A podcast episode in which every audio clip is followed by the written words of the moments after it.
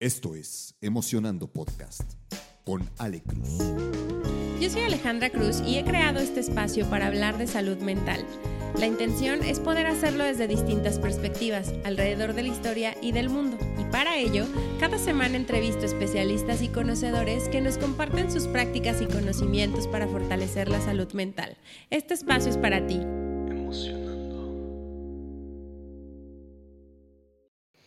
Hola, bienvenidas y bienvenidos a el episodio número 2 de 7 días para la salud mental. Estoy súper feliz de estar aquí, estoy muy contenta de haber retomado el podcast, no saben un montón. Eh, y muy, muy, muy, muy em, emocionada de hablarles el día de hoy sobre este segundo tema que también me parece súper importante eh, y que va a ir haciendo sentido porque se relaciona de manera muy directa con la salud mental. Así que hoy voy a profundizar con algo que se llama a nivel clínico recursos personales de salud y capacidad de afrontamiento. Fíjense que esto es algo que yo he aprendido en, este último año eh, de manera como conceptual y con mucha más información específica desde la parte clínica eh, a través del desarrollo de un montón de intervenciones y soluciones para salud mental que estoy haciendo en la consultoría para empresas.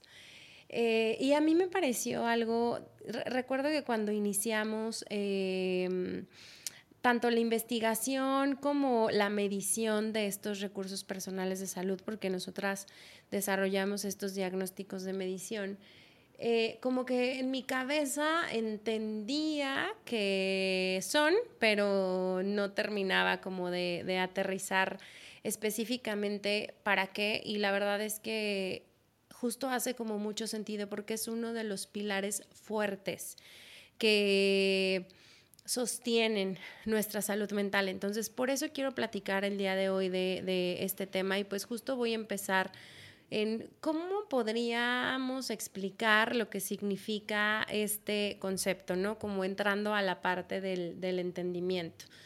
Eh, podemos explicarnos los recursos personales de salud como las habilidades, las actitudes y las herramientas que nosotros poseemos para mantener y promover nuestra salud mental y emocional.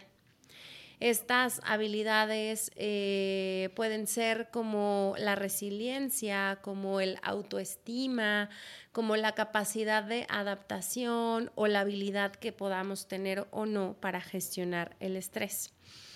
Eh, yo lo, explico como que es esta cajita o cajota o cajón de herramientas que tenemos para poder afrontar las cotidianidades que nos pueda presentar la vida, ¿no? Entonces, em, en la medida que yo he desarrollado la habilidad de resiliencia o en la medida que yo he trabajado en mi autoestima o en la medida que yo he fomentado o he fortalecido mi capacidad de adaptación ante el cambio y en la medida en que puedo tener habilidades para gestionar el estrés, en esa medida mi respuesta ante las situaciones que pasan en la vida puede cambiar y puede ser en promoción de mi salud mental. Todo, las decisiones que tomo, cómo afronto la vida, qué hago con lo que me está sucediendo, ¿no?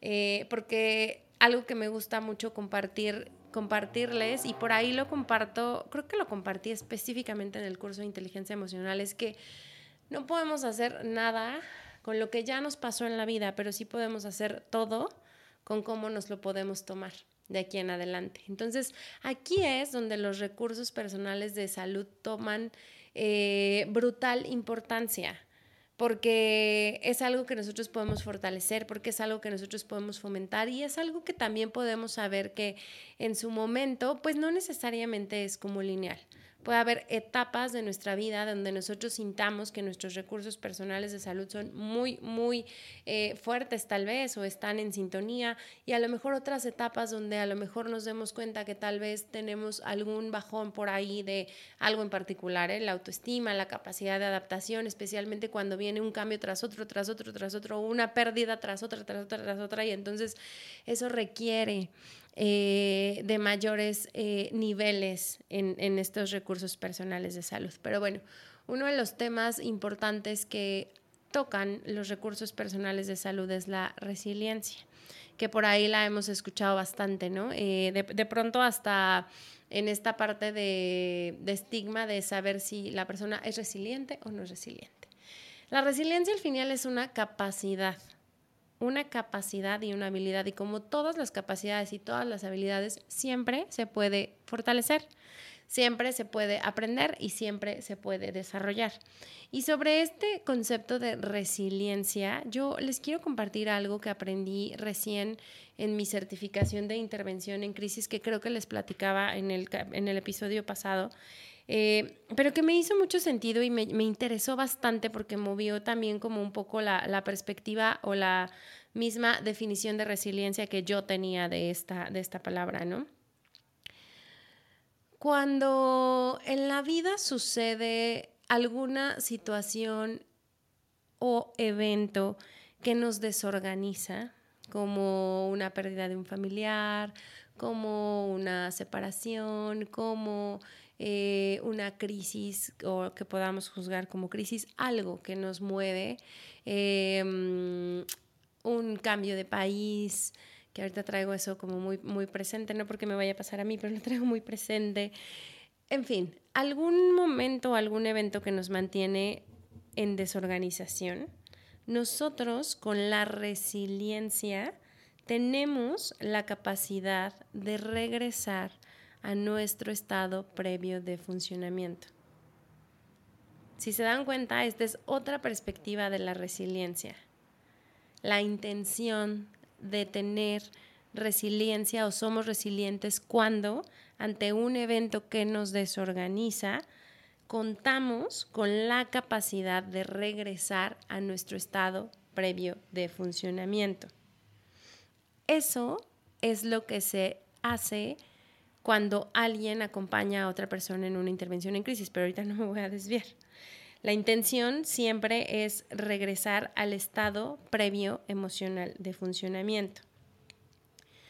Nosotros no, aunque seamos resilientes, no podemos evitar las reacciones físicas o emocionales que este evento en desorganización nos está provocando. Pero siempre hay un aprendizaje. Este es otro punto importante porque a veces la resiliencia se define como solo somos resilientes cuando salimos fortalecidos de una situación que nos desorganizó y no. La resiliencia siempre nos da un aprendizaje al momento de regresar al estado previo emocional de funcionamiento. Y al mismo tiempo, aunque haya un aprendizaje, no quiere decir que siempre este aprendizaje va a ser el adecuado cabe la posibilidad que nuestro aprendizaje sea inadecuado. Cabe la posibilidad de que la perspectiva desde la cual estamos tomando el aprendizaje no sea la más adecuada o la más saludable para nosotros. Pero de que hay un aprendizaje, hay un aprendizaje. Y aquí entra otro punto. ¿Por qué?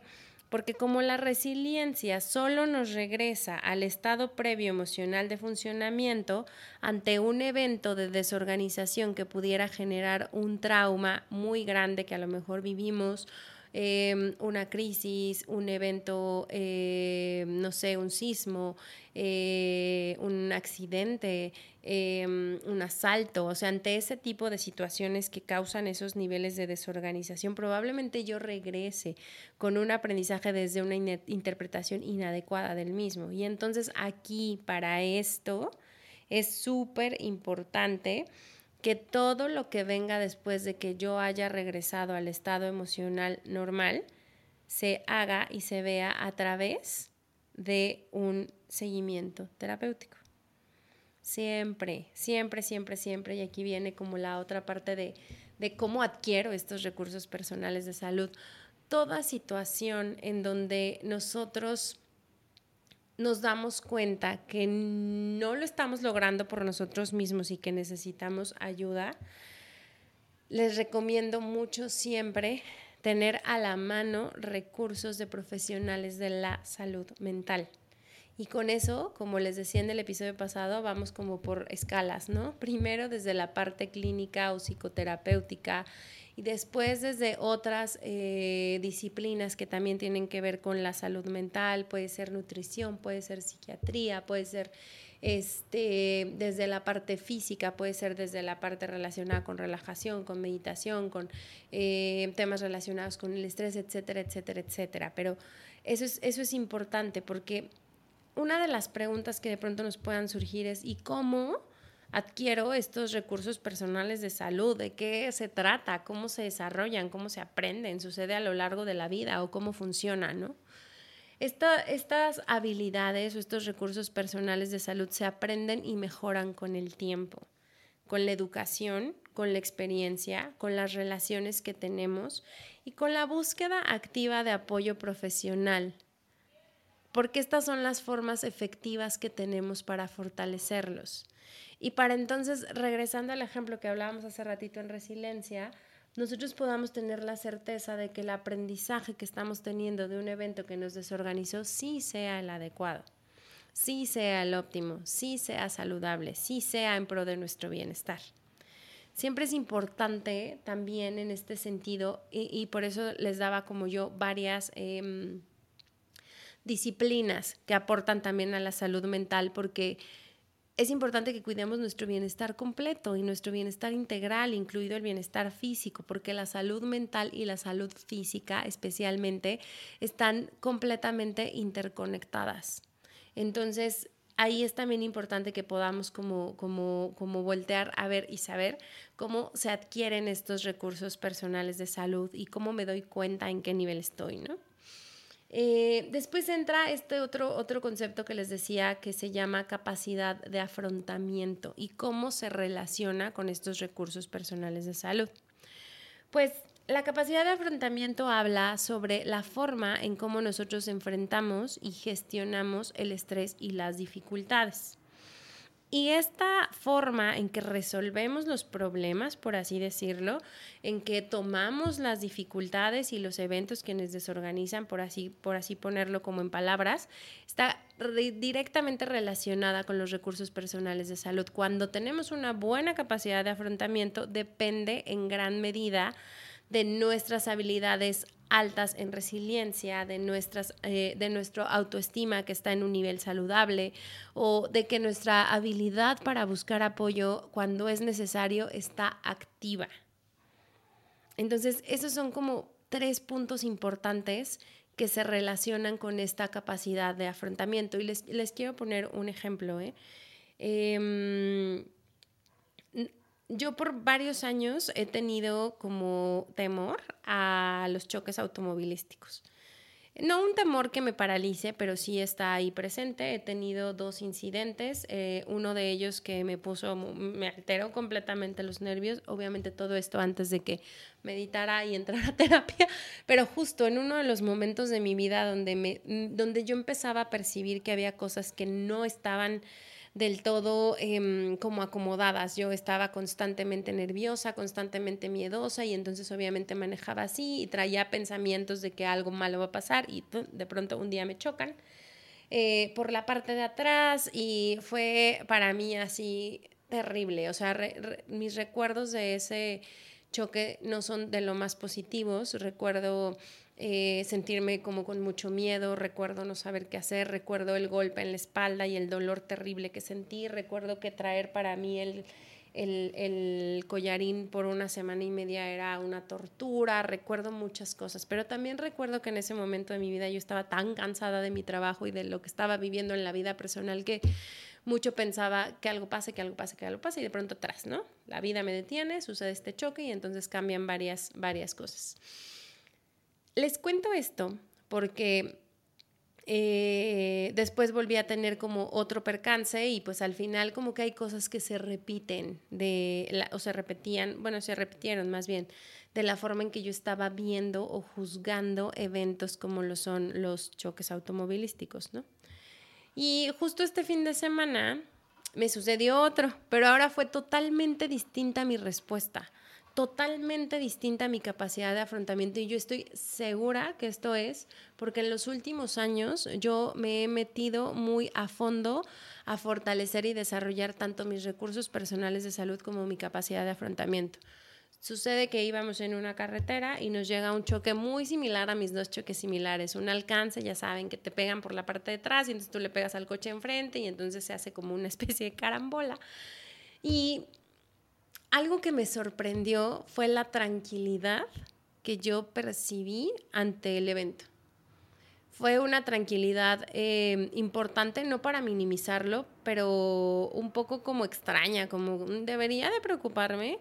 Eh, el impacto no fue tan violento, la verdad, pero sí se sintió el, el golpe.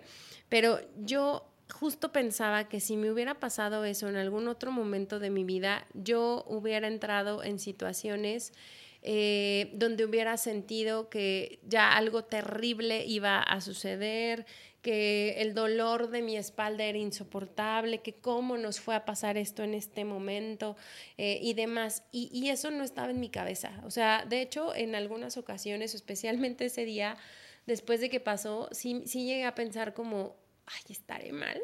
O sea, estaré mal por no sentir ansiedad, sino al contrario, decir, ok, fue un evento inesperado que nos desorganizó, sí, pero al mismo tiempo, ¿qué posibilidades tenemos de saber, uno, que la salud de todos los implicados estaba al 100%, buenísimo eso.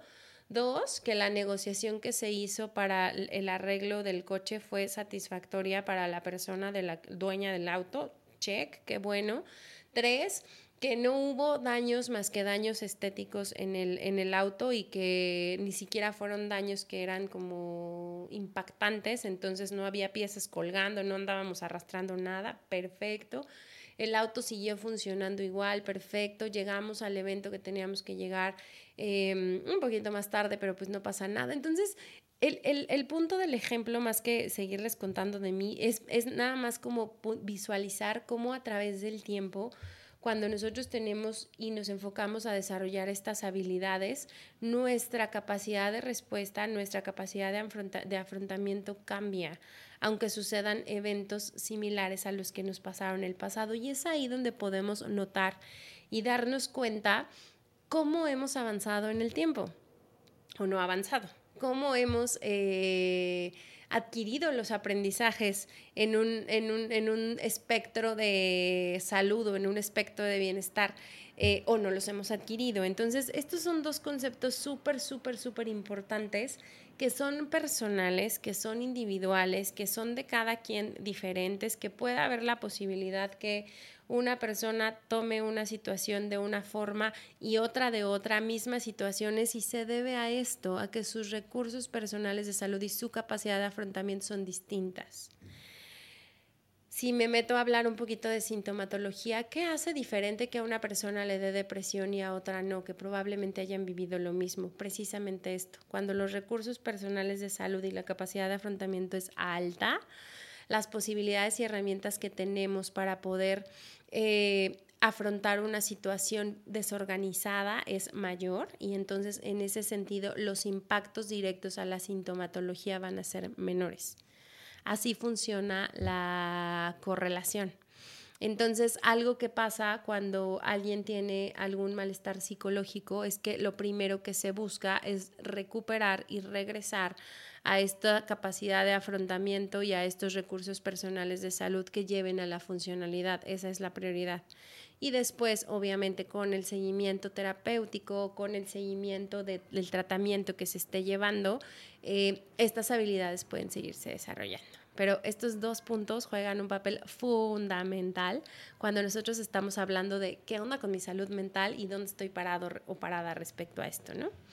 Ahora, algunos consejos prácticos para fortalecer esto, estos recursos personales de salud y capacidad de afrontamiento, yo les pondría en primer lugar la búsqueda de apoyo en tiempo para profesionales, psicoterapeutas, psiquiatras, nutriólogos, coaches, eh, o integren la meditación y las técnicas de relajación y manejo de estrés a su vida, breathwork, em, hay muchísimas formas de hacerlo, terapias de hielo, lo que, lo que tengan que hacer, pero por profesionales, ese es uno de los puntos y consejos clave para poder desarrollar de una forma más efectiva y acompañados y guiados por profesionales estos temas. Dos, practiquen mucho la auto compasión y la autoaceptación cuando estamos pasando por una situación que nos desorganiza, es muy común que querramos desesperadamente salirnos de ahí,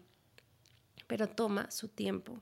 Lo que estamos sintiendo en los primeros días, en las primeras semanas de esta nueva organización es perfectamente natural, que puede ser muy emocional y de pronto no entiendo por qué eh, lloro todo el tiempo. Es perfectamente natural ante eventos que nos desorganizan perfectamente natural. Entonces, la autocompasión y la autoaceptación son dos puntos bien importantes que podamos nosotros integrar en nosotros mismos para fortalecer estos recursos personales de salud.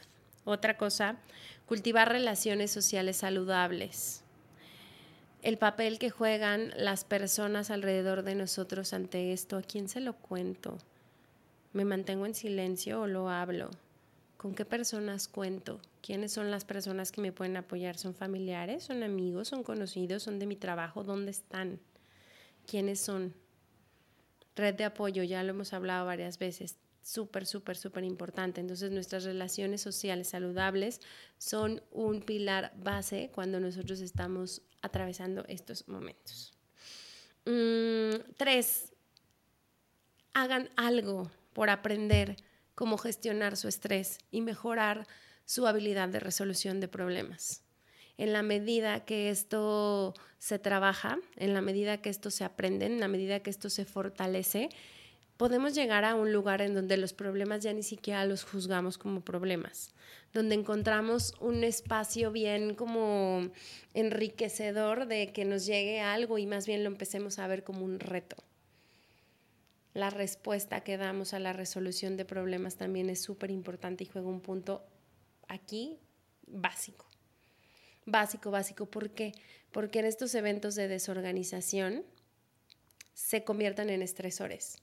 Y al momento de nosotros no tener a lo mejor herramientas para la gestión del estrés y esta resolución, nos sentimos perdidos, perdidos o perdidas completamente.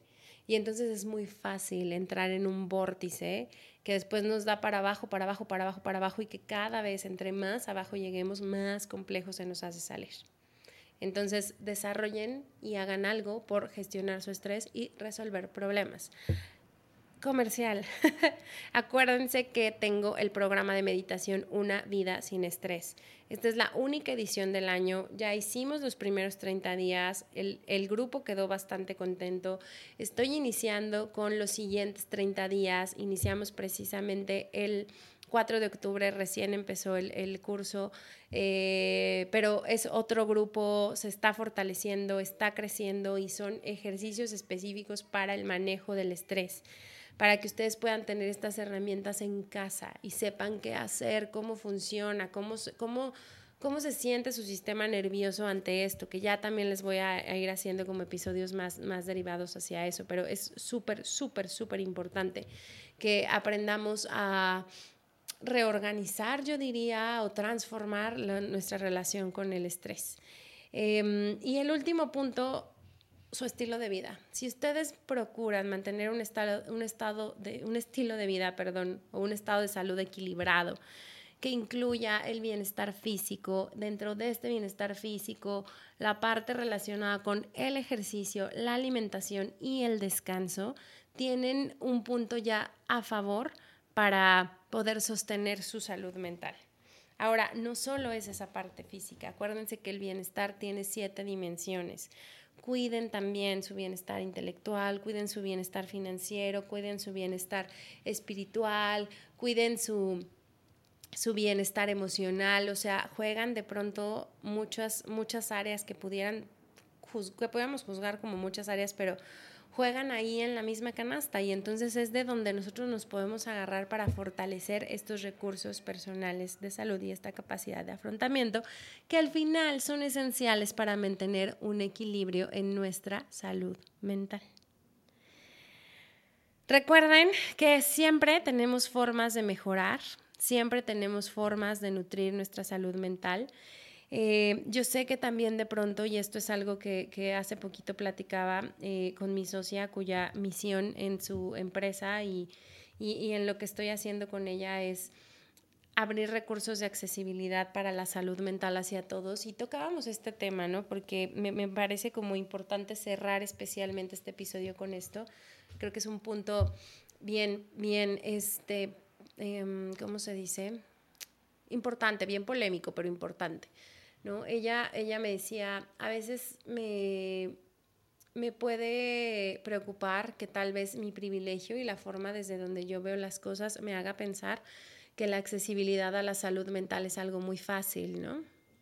Y algo que yo le decía es, mira, mira, yo eh, he notado como usuaria de recursos de salud mental en los últimos, usuaria activa, ya, ya, ya saben a qué se debe este tema de usuaria activa, en los últimos 12 años cómo las cosas han venido cambiando. ¿eh? Y, sí, probablemente hace, cuando yo empecé mi búsqueda de recursos por salud mental hace 12 años, em, creo que era mucho más limitado, creo que era para un segmento de población específico, eh, creo que era algo que podría hasta juzgarse como inalcanzable, pero hoy creo eh, que sí, sí me parece que hay comunidades donde probablemente no haya accesibilidad a estos temas, a estas herramientas eh, o a estos recursos, pero sí creo que a través del privilegio entonces podemos hacer dos cosas. Uno, si lo tenemos, abrir puertas, abrir canales para compartir información gratuita a las personas para que pueda llegar a ellos, ya sea a través de medios digitales, ya sea a través de servicio a la comunidad, ya sea a través de varias cosas. Vamos a estar nosotras haciendo servicio comunitario em, para niños que tienen cáncer, o sea, hay muchas, muchas cosas como podemos ayudar desde, desde el privilegio que de pronto a veces también juzgamos, ¿no? Y si no tenemos el privilegio, somos un factor bien importante para compartir esto con amigos, con familiares, con alguna persona que está a nuestro alrededor y donde le podemos decir, ¿sabes qué? Sí hay, o sea, sí hay un libro, sí hay un artículo, sí hay información en Internet, sí hay podcast, sí hay eh, recursos de psicoterapia gratuita, sí hay líneas de intervención a crisis gratuitas, sí hay psiquiatría gratuita, eh, al menos aquí en Ciudad de México, o sea, sí existe, sí existe. A veces también en esta en este tema donde nos cuesta trabajo dar los primeros pasos por nuestra salud mental o por la salud mental de los demás, también nos llenamos de pronto de estas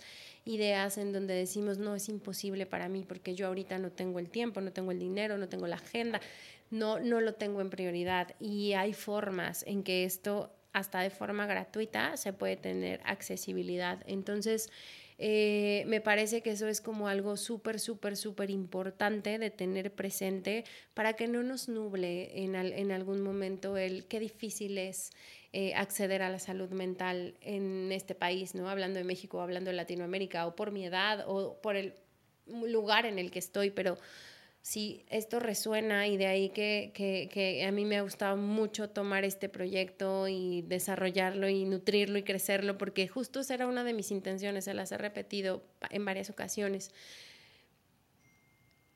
Me fue muy difícil encontrar recursos en su momento, entonces lo que yo más quiero es darles información de valor que ustedes puedan compartir con personas que en algún punto les resuene y que les sea de utilidad, sobre todo eso, que les sea de utilidad, que sepan que que si bien esto es algo que, hoy parece cada vez más un tema de moda, que en final no es de moda, pero pues está sonando cada vez más, más y más. También eso está abriendo la conversación a que haya muchos profesionales afuera que están compartiendo información gratuita en sus cuentas de Instagram, en sus cuentas de Facebook, a través de estas plataformas para poder brindar estos recursos, para poder brindar información, para poder brindar educación, para poder brindar maneras en que todos o la mayor parte de personas podamos acceder a la salud mental, porque la salud mental es un derecho fundamental de la humanidad. y eso nos incluye y nos impacta a todos. Así que los dejo con este segundo episodio de esta serie, siete días para el bienestar y pues nos vemos mañana a ver de qué nos toca hablar. Bye bye.